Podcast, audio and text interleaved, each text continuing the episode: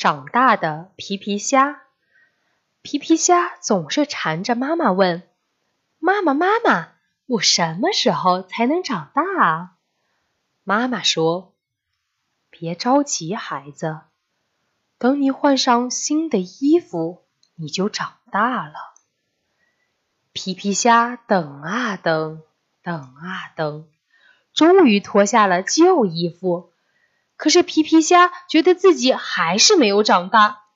皮皮虾伤心地问妈妈：“妈妈，为什么我换了新衣服还是没有长大呢？”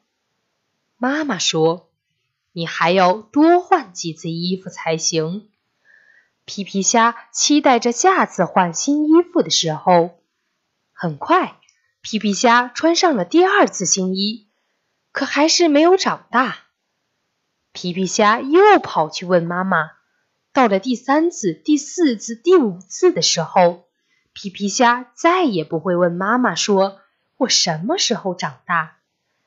因为皮皮虾的旁边多了一个小皮皮虾。